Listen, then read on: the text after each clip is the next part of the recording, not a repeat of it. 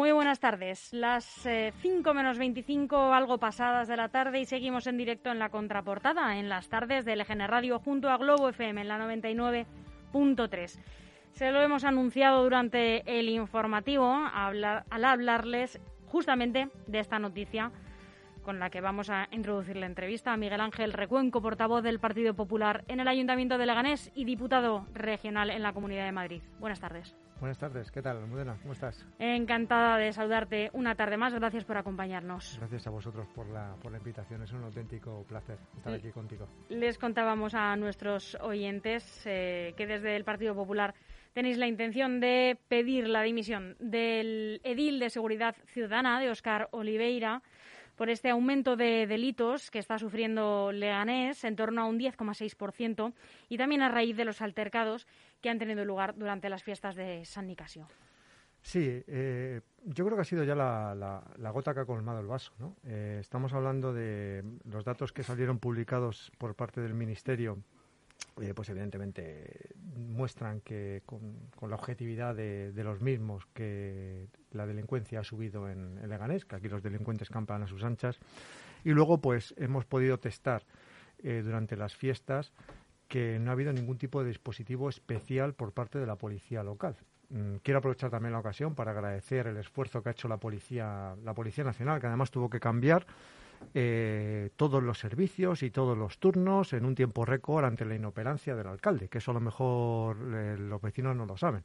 Pero el alcalde, claro, dijo que no tenía dispositivo especial por parte de la policía local y, evidentemente pues la, la comisaría no, no podía dejar al azar, ¿no? Que, pasase aquí pues pues determinadas acciones y por eso pues planteó un dispositivo especial la policía nacional pero nunca la policía la policía local no esa es la esa es la realidad.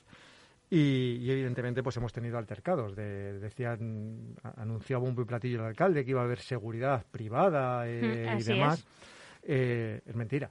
O sea es mentira porque si hubiese habido seguridad privada de verdad podrían haber cacheado a la gente que entraba en el recinto ferial, porque los de seguridad privada lo pueden hacer, cosa que evidentemente en la vía pública no se puede haber esa seguridad privada, y si hubiesen cachado, hubiesen detectado y no hubiesen entrado en los coches de choque, por ejemplo, chavales con machetes. O sea, esa es la, esa es la realidad. Pues es así de. Un altercado que, para contextualizar un poco, por si alguien nos está escuchando, eh, también desde fuera de Leganés, alguien que mm. no haya, se haya acercado o que no conozca la realidad de este municipio, tanto ocurrió, si no me equivoco, el viernes por la noche. Eso fue el viernes por la noche. Luego el lunes por la noche hubo altercados aquí en, en Plaza de mm, entre Plaza España y Fuente Honda, pues eh, vecinos de Leganes que estaban tranquilamente con sus hijos tomándose algo y también hubo altercados con, con ellos.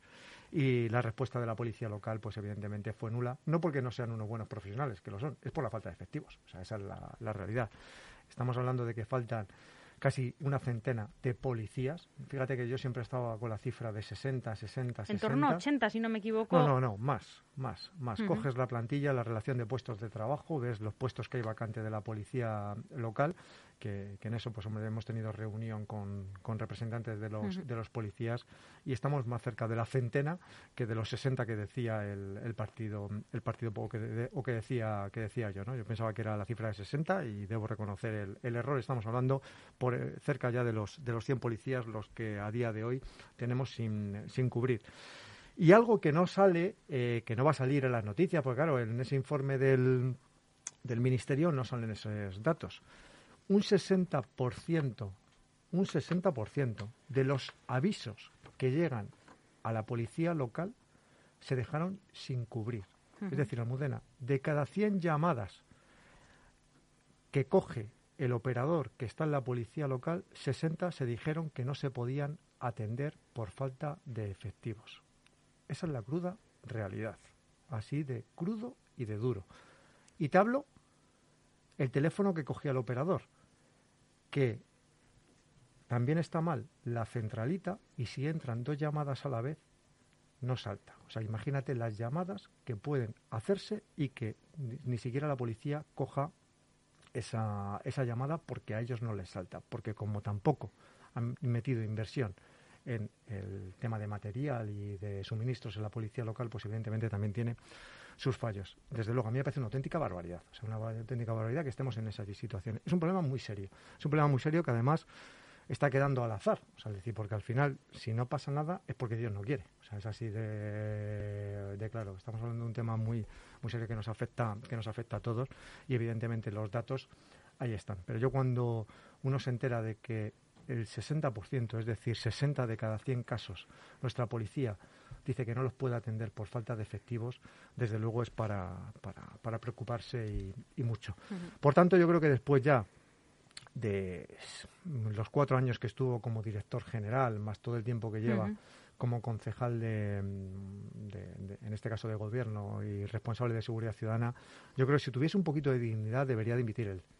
Y si él no la tiene y la tuviese el alcalde, pues evidentemente debería, debería cesarle y meter a alguien con una motivación y que sea capaz de, sacar el proyecto de la, de la policía adelante. Pero desde luego el señor Oliveira pues no está ni preparado, ni capacitado, ni tiene ganas y lo que es peor de todo, como siempre digo, que les da absolutamente igual lo que esté pasando. Hasta que, ojalá que no sea, ¿no? Pero si algún día tienen algún tipo de altercado, como cuando a nosotros se nos dirigen pues esas personas afectadas, ¿no? Que dice, oye, es que llamo y no me atienden, o que hacia dónde me dirijo, o no atienden estas carreras de coches, o no atienden, eh, pues bueno, que entran en las, en las casas así, pues, que entran como Pedro por su casa, o sea, es así de, claro, porque no hay una policía de prevención. Esa es la, esa es la, realidad. No te digo que luego no actúen y evidentemente detengan a, los criminales, pero, pero es que lo que necesitamos es una policía de prevención que evidentemente que impida eh, pues que los, que los delincuentes campen a sus anchas por las calles de Leganés.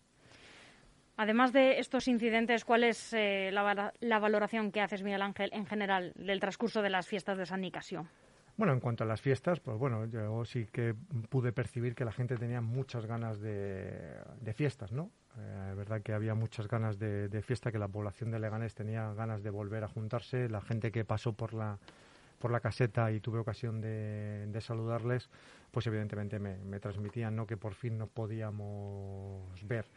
Lástima es que las fiestas las aprovechen, pues, jetas, las aprovechen delincuentes que vinieron y fíjate lo que ha salido, cerca de 500 eh, levantaron hasta 500 personas la, la Policía Nacional, ¿no? Eh, que casi toda la gente era fuera de, de, Leganés, ¿no? Que vinieron a, pues eso, a hacer el, hacer el mal, ¿no? A la, a la ciudad y, como digo yo, digo, más vale que nos dejen en paz que, evidentemente nosotros estamos aquí muy tranquilos como para que venga nadie a, tocarnos las, las, narices, ¿no? Pero sí es verdad que, que, bueno, que había muchas ganas e ilusión también por pasarlo bien, aunque la gente me transmitía también eso, que se daban una vuelta por el recinto ferial, veían a la policía, eso les transmitía a la Policía Nacional, eso les transmitía seguridad, pero por otro lado decía, cómo estaba, cómo estaba el patio y cómo estaba el, el, ambiente y les preocupaba, ¿no? Y veías a padres acompañando a sus hijos y, eh, porque no, no querían que fuesen solos. Cambiando un poco de tema, una de las mayores preocupaciones de este municipio, ya una reivindicación histórica, es que se solucione el problema en la Escuela de Música Conservatorio. Eh, Manuel Rodríguez Sales. Y hoy mismo la portavoz del Partido Socialista en la Asamblea de Madrid, Hanna Yalul, ha visitado Leganés, ha tenido encuentro con eh, el Grupo Socialista y se ha comprometido a pedir en la asamblea a la que tú perteneces como diputado, Miguel Ángel, que la comunidad sea quien se encargue de financiar el conservatorio. No sé si es posible o si la comunidad eh, tendrá la capacidad de, de asumir bueno esta competencia que al final está un poco en tierra de nadie. Yo no sé ya si el, el AMPA de la Escuela Conservatorio lo va a celebrar, no se lo va a creer, eh, no lo sé, se lo va a solicitar lógicamente a la Consejería de Educación, al señor Enrique Osorio, para que firmen un nuevo convenio marco, dice, con el Ayuntamiento de Leganés para la financiación, y estoy citando casi textualmente, y poder mantener una escuela municipal de música y conservatorio. Eh, no sé cómo, cómo lo ves. Yo, la verdad es que escuchando esas manifestaciones de, de Hanna, no sé si habla desde la mala fe o desde la, o desde la ignorancia, que la verdad es que no sé qué me preocupa más de las dos cuestiones. Y te digo el porqué. Esto no, está no es que esté en tierra de nadie, no, no. La Escuela Conservatorio Municipal de Leganés es municipal. O sea, es decir, no es que esté en tierra de nadie. O sea, es decir, y hay documentos clarísimos que permiten al Ayuntamiento de Leganés ser el titular de esa escuela municipal y, y, que se consiguió además ser conservatorio y se le concedió ese derecho ¿no? a ser conservatorio y yo creo que es un privilegio desde un punto de vista educativo que, el ayuntamiento pueda tener una escuela municipal eh, de música y a su vez eh, conservatorio. Y no es un problema de financiación, o sea, sinceramente, o sea, no es un problema de financiación porque eh, el alcalde, además no es que lo diga yo, el alcalde ha sacado pecho y ha dicho que no es un problema de financiación, es un problema de incapacidad de contratación. O sea, es así de, claro, estamos hablando de gestión, de inutilidad en la gestión, así de, de claro. Es decir, oye, faltan siete profesores en este curso. En el anterior faltaron otra serie de profesores. Al principio, me acuerdo cuando estaba de concejal, la representante de Más Madrid decía que no se podía contratar porque esto era una competencia de la Comunidad de Madrid y no se podía contratar al profesor de viola, me acuerdo que eso fue lo primero que dijeron, pues hombre, se contrató un profesor de viola. Si lo contrató el ayuntamiento. O sea, y, estábamos en la misma situación. Ahora mismo eh, falta, por ejemplo, el profesor de contrabajo y ahora te sale Hanna y el alcalde diciendo que le van a pedir a la Comunidad de Madrid dinero. Y entonces, bueno, pues, pues si no estamos hablando de una cuestión de dinero, estamos hablando de una cuestión de incapacidad de este ayuntamiento a la hora de, gestionar sus propios, sus propios recursos públicos. Pero es que además, eh, ¿dinero para qué? ¿Para que lo gestionen como, por ejemplo, las ayudas que se han perdido? O sea, es decir, Mm, hemos denunciado, y yo creo que has tenido ocasión de, verlo, Almudena.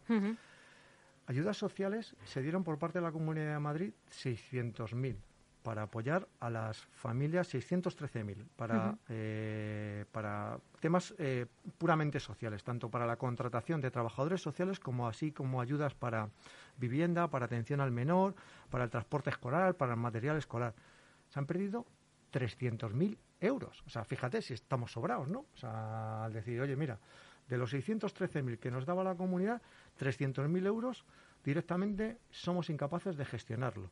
Pero es que eso hay que añadir los otros 300.000 euros que se perdieron directamente que se daban para educación. O sea, para el contrato de profesores para las escuelas infantiles, o así como para fortalecer la limpieza. Y este ayuntamiento no presentó los papeles. Entonces, ¿de qué me vale que ahora pida Hanna que nos den un millón, dos millones, tres millones o cinco millones y tenemos un señor al frente de este ayuntamiento que es incapaz de ejecutarlo y de gestionarlo. O sea, es decir, es así de claro, si no es una cuestión de dinero, es una cuestión de incapacidad de los que están al frente de esta administración. Por tanto, yo creo que no sé si la mueve la ignorancia y no conocer todo esto que estoy yo en estos momentos contando, que estaré encantado de decírselo en la Asamblea, en privado y en público, saber así de, claro, para que tenga conocimiento, a ver si ha sido engañada por parte del Partido Socialista de aquí de la, de la, de la ciudad, ¿no? Porque estamos hablando de eso, de esa incapacidad, de esa, de esa inoperancia, ¿no?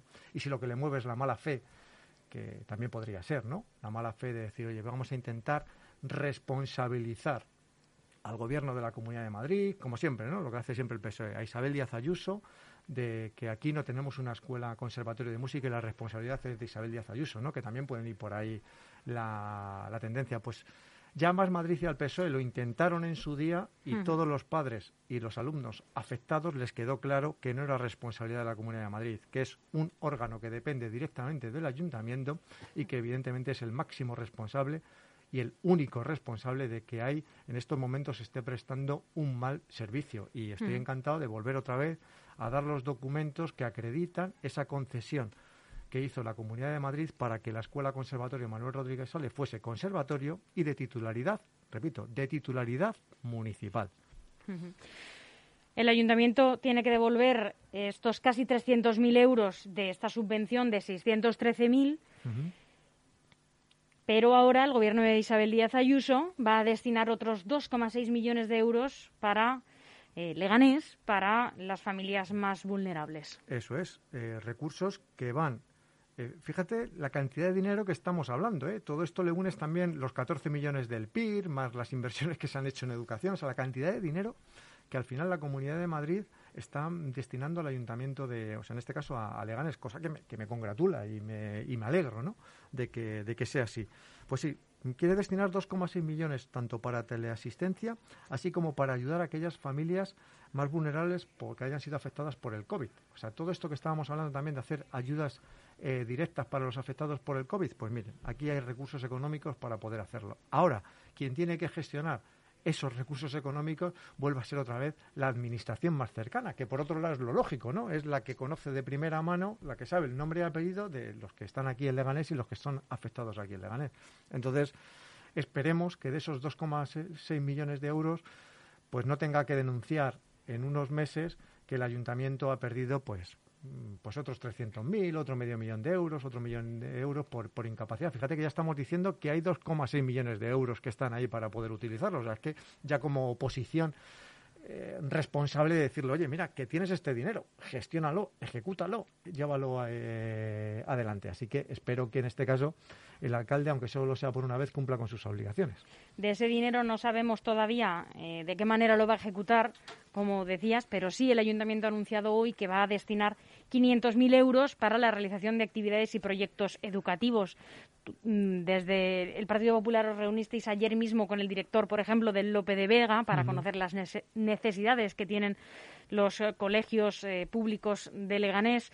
No sé cómo valoráis pues este tipo de iniciativas, de programas del ayuntamiento en relación con las necesidades que escucháis de parte de, los directores. Los valoramos bien y lo que espero es que no se quede en un anuncio, que realmente se ejecute. Si te das cuenta, siempre en septiembre, para septiembre, octubre, el ayuntamiento siempre anuncia que va a haber becas, ayudas eh, para programas educativos y para ayudar a aquellas familias más necesitadas de, de los diferentes colegios, ¿no? Y ojalá fuese así. Las becas comedor, por ejemplo, del año pasado no han llegado. Así de, así de claro. te iba a preguntar, Miguel Ángel, ¿en qué estado estaba el pago de estas 207 becas comedor? Así de, así de claro. O sea, no ha llegado ni un euro a, pues, a aquellas familias más, más afectadas. Las becas de la Escuela Conservatorio de Música llevan años sin pagarse. Bueno, por no pagarse no se han devuelto ni las tasas de aquellos alumnos que han pagado su profesor y no han recibido clase. O sea que con eso te digo todo. Entonces, al final la sensación que a uno le queda es que queda en un anuncio que ojalá me equivoque en lo que estoy diciendo, pero ojalá se ejecutase, ¿no? Y yo eh, ojalá me equivoque y yo creo que no lo van a ejecutar, que van a ser, como en otras ocasiones, incapaces de ejecutarlo. y, te digo que ojalá me equivoque en esto que estoy diciendo, o sea, es decir, que dentro de unos meses pueda decir, oye, mira, eh, habéis ejecutado este medio millón de, de, euros que habéis dicho, con lo cual, señor alcalde, señor Llorente, chapó, y habrá que reconocerlo. Pero hasta la fecha, la experiencia que uno tiene es que no les han soltado ni un euro. O sea, es así de, claro. Todavía les deben dinero del año. Pues ya, ya se me olvida esta cuenta, del año 2019. Les deben todavía el, el 50% de aquellos programas que, educativos. Les dejaron sin pagar el 50% del 2019, 2020 ni un euro, 2021 ni, ni un euro. Ahora vamos a ver que dicen que se lo van a pagar, ya veremos. Tendremos que ver también cómo se gestiona el dinero que reparte la Comunidad de Madrid a sus 179 municipios después de eh, el reparto que haga el Estado a las comunidades, teniendo en cuenta eh, la previsión eh, de, gasto tras la aprobación de los presupuestos generales del Estado. Porque creo que a Madrid nos van a recortar un poco. Yo y además creo que van a salir adelante con el apoyo de, de, los, de, sus últimos socios. Sí, sí, Entre ellos EH Bildu, que, ahora hablaremos de, la que con amigos así, ¿para qué quieres enemigos? ¿no? El señor Sánchez con esos amigos, ¿para qué quiere enemigos? Como ayer em, Otegui dijo además que los van a apoyar sin ninguna duda. Sí, yo no sé si él es futbolera. Eh, Almudena. Un poco. Vale, yo, yo no soy No diré de qué equipo, porque como sé que en tu equipo tienes a gente del equipo contrario al mío, pues... yo no soy muy futbolero, pero esto de los presupuestos del, y que no se me ofendan los, los, los catalanes, pero es que ha coincidido. Eh, estos estos presupuestos que ha presentado el Estado son como los que ha presentado el Barcelona, ¿no? Que cuenta cómo va a pasar a la siguiente ronda de la Champions y lleva cero puntos, ¿no? En, en esta en esta clasificación, ¿no? Pues oye, ojalá que, ojalá que pase, pero la verdad es que contar con unos recursos económicos sin saber si vas a pasar a la siguiente fase, pues evidentemente ya estás partiendo mal, ¿no? Pues que sirva ese ejemplo futbolístico con lo que nos presenta el, en este caso eh, Pedro, Pedro Sánchez, ¿no? Porque tú fíjate eh, que a mí, sabes que me gusta más hablar de, certezas y de hechos, ¿no? ellos nos prometerán el oro y el moro, ¿no? Pero mira, hemos terminado este año ellos decían que íbamos a crecer un 13%. La realidad es que hemos crecido en torno a un 10%. Aunque parece que son tres puntos y que eso no significa nada, cada punto, cuando hablamos desde un punto de vista del Estado y cuando hablamos desde un punto de vista económico con estas cantidades, estamos hablando de 10.000 millones. O sea, esa es la realidad. Es decir, ellos pensaban que tenían unos determinados eh, crecimiento y de repente mm, son tres puntos menos. Tres puntos menos son 30.000 millones. Cuando llegó Mariano Rajoy en su día al gobierno de la nación, se pensaba él, porque esas eran las cifras que daba el gobierno, es decir, en el papel daba el gobierno unas cifras y, se lo creyó eh, Mariano Rajoy, un déficit del 6%. Verdaderamente cuando llegó al gobierno eran un 9% de déficit, no un 6%. 30.000 millones de euros de déficit público, que además el déficit público es año tras año. Lo vas acumulando y lo vas acumulando eh, a deuda. O sea, una auténtica barbaridad de También vamos a pagar de luz mm, igual que en 2018 o menos. Sí, sí, eso también. Esa es una de las grandes promesas también que ha hecho, que, que, sí, que lo estamos notando todo. Lo... Sé que la radio a lo mejor no se entiende tanto la, la, la, ironía, ¿no? Pero, pero sí, Almudena está, Almudena está irónica y es, y es, y es cierto que, que, nos han prometido que nos van a bajar el recibo y evidentemente pues no, no, va, a ser, no va a ser así. Entonces estamos hablando de que, de que han presentado unos presupuestos en los que incrementan el gasto de una manera mm, bestial, en la que presuponen unos ingresos que, que, no se van a dar. Date cuenta que ellos decían también, vamos a poner los presupuestos, o sea, vamos a hacer unos impuestos a la que era la, tasa Google, ¿no? Eh, hablaban, ¿no? La tasa Google la presupuestaron y que iban a tener unos ingresos de 950 millones de euros. ¿Sabes cuál ha sido el ingreso real en este último año de la tasa Google? 92 millones de euros de ingresos. O sea, tú fíjate el desfase económico que hay. Pues así todo. Sea, esos son los presupuestos que siempre nos presenta el Partido Socialista. Inflado en cuanto a gastos, con una previsión de ingresos que nunca se cumplen, porque al final lo único que hacen es anuncios a bombo y platillo, y por tanto, pues al final hay un desfase eh, económico. Aparte de dejarnos endeudados, pues sí que aquellos que pagan impuestos les crujen cada día con unos impuestos más altos. Y ahora entramos en Madrid. Ahora entramos en Madrid porque pese a ser unos impuestos falsos, sí que reflejan, o sea, perdón, unos presupuestos falsos, sí que reflejan el sentimiento que tiene Sánchez hacia la Comunidad de Madrid, que es atacarla.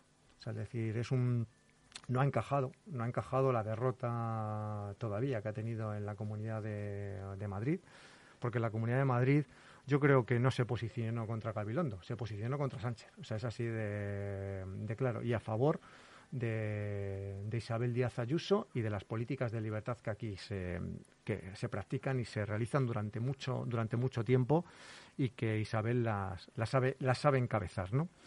Entonces estamos eh, hablando de que, claro, que no ha, no ha digerido esa, esa derrota y con estos presupuestos que presentan, eh, pues nos hacen un ataque a Madrid.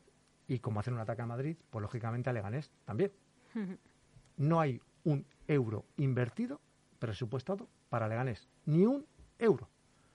Ni para acometer una entrada y un mejor acceso a través de la A42, ni para hacer ningún tipo de inversión a través del Ministerio de Fomento en las estaciones de cercanía de Leganés, ni por supuesto para mejorar los trenes de cercanía. De hecho, ya te anuncio que llevamos una iniciativa para este próximo pleno donde pedimos un posicionamiento por parte del ayuntamiento en pleno para posicionarnos en contra de esos presupuestos que presenta el Gobierno de España contra Madrid y, por supuesto, en este caso, mm, que nos afecta particularmente también a, mm, contra, contra Leganés. ¿no?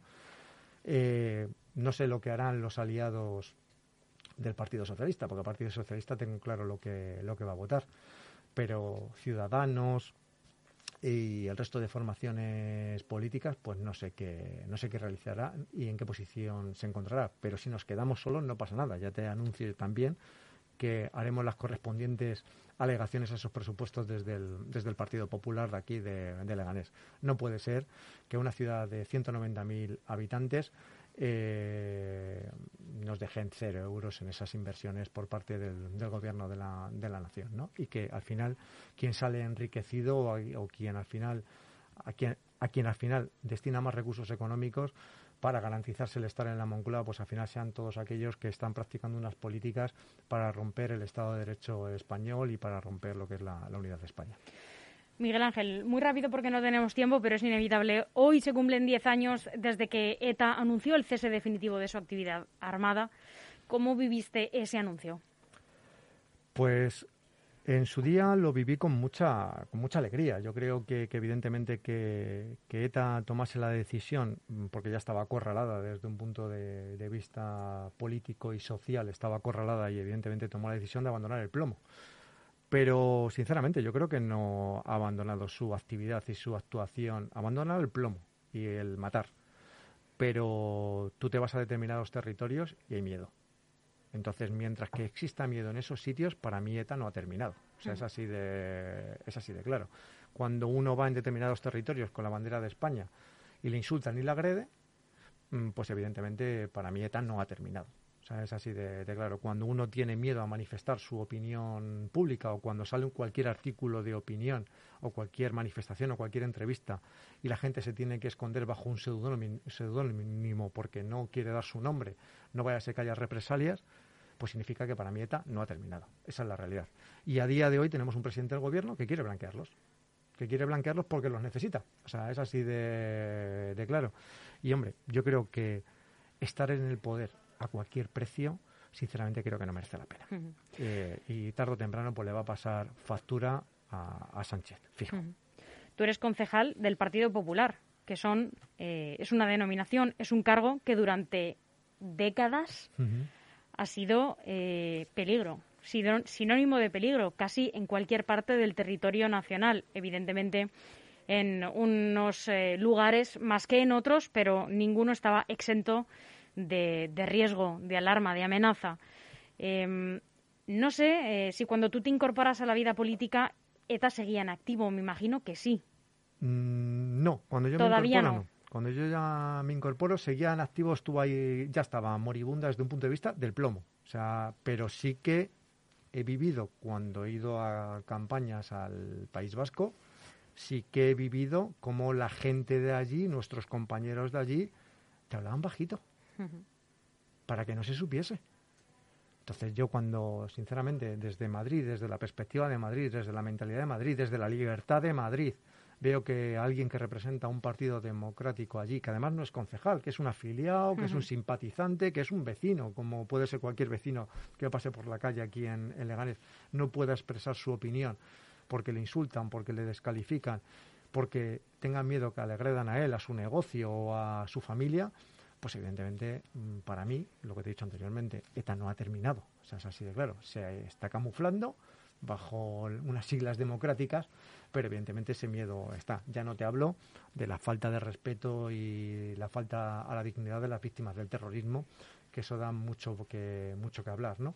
Pero, pero evidentemente yo te hablo de la, de la realidad actual y tienes a un representante, en este caso, eh, a Otegui, heredero del terrorismo, que, que, es incapaz de condenar aquello que, que pasó.